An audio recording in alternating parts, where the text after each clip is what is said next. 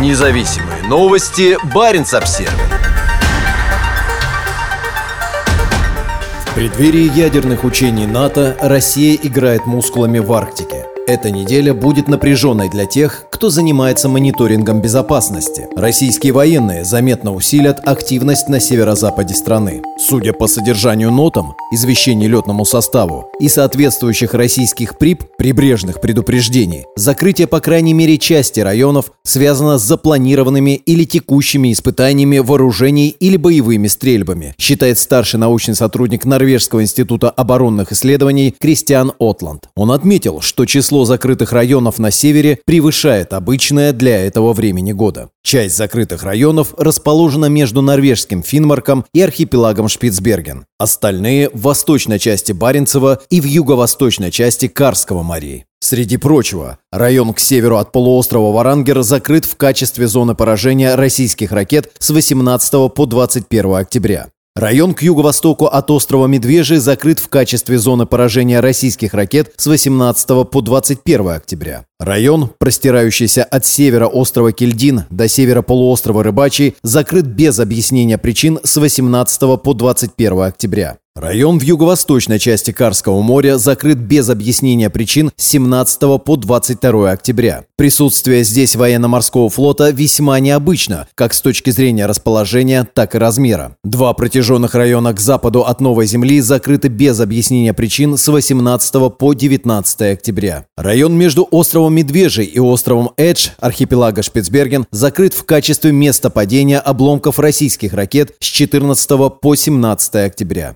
Район к северо-востоку от острова Медвежий вполне мог быть закрыт из-за падения обломков ракеты «Ангара», запущенной с космодрома Плесецк в субботу, 14 октября. В Российском Министерстве обороны заявили, что ракета вывела на орбиту военный космический аппарат «Космос-2560». Закрыто также и несколько районов в воздушном пространстве над сушей. На Кольском полуострове из-за артиллерийских стрельб, а в Республике Коми это районы поражения крылатыми ракетами.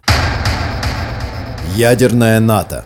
В понедельник, 17 октября, НАТО начинает учение сил ядерного сдерживания «Стойки полдень». Их основная часть пройдет над северо-западом Европы, и в них примут участие более 60 самолетов, в том числе дальние стратегические бомбардировщики B-52. Это обычные учения, которые проводятся каждый год, заявил генеральный секретарь Альянса Йенс Столтенберг на брифинге для прессы перед встречей министров обороны стран НАТО, запланированной на следующую неделю. «Мы внимательно следим за российскими ядерными силами», продолжил Столтенберг, подчеркнув, «мы не видим никаких изменений в позиции России». Завуалированные ядерные угрозы президента Путина опасны и безответственны. Россия знает, что ядерную войну нельзя выиграть, ее никогда нельзя вести, сказал Столтенберг. На учениях НАТО, которые принимает Бельгия, не будут использоваться боевые заряды. Часть учений пройдет над Северным морем между Норвегией, Данией и Великобританией.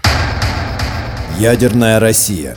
Кремле не анонсировали каких-либо учений ядерных сил, но, по словам представителя Белого дома, они могут произойти до конца месяца. Мы ожидаем, что Россия проведет свои ежегодные учения стратегических ядерных сил, которые они называют «Гром», уже в этом месяце, заявил журналистам в четверг координатор Совета национальной безопасности Джон Кирби. Если они состоятся, то это будут уже вторые стратегические ядерные учения «Гром» в этом году. Первые прошли в феврале, всего за несколько дней до массированного российского нападения на Украину. В них были задействованы все три составляющие ядерной триады, а также крылатые ракеты морского базирования. Как ранее сообщал Баренц Обзервер, в ходе учений фрегат Северного флота «Адмирал Горшков» произвел пуск гиперзвуковой крылатой ракеты «Циркон» из норвежского сектора Баренцева моря. В августе и сентябре стратегические силы России перебросили на север, на авиабазу Оленегорск-2 на Кольском полуострове, несколько дальних бомбардировщиков Ту-95 и Ту-160. По словам профессора международных отношений Норвежского института оборонных исследований Катаржины Зиск, с которой побеседовал Баренц Обзервер, отправка таких тяжелых бомбардировщиков на север, несомненно, является сигналом. Она добавила, что это не обязательно связано с войной на Украине, подчеркнув важную роль Арктики в российской концентрации ядерного сдерживания.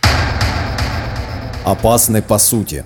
Эксперт по ядерному оружию Федерации американских ученых Ханс М. Кристенсен недавно предупредил, что параллельные ядерные учения в разгар крупномасштабной войны, подобной той, что сейчас идет в Украине, опасны по своей сути, поскольку способны спровоцировать дальнейшую эскалацию. Это хрестоматийный пример того, что происходит во время напряженного кризиса, когда обе стороны идут на эскалацию, чтобы продемонстрировать, что серьезно относятся к сдерживанию друг друга, но поэтому не могут пойти на деэскалацию, потому что это покажет их слабыми, написал Кристенсен в своем блоге об американо-российских отношениях.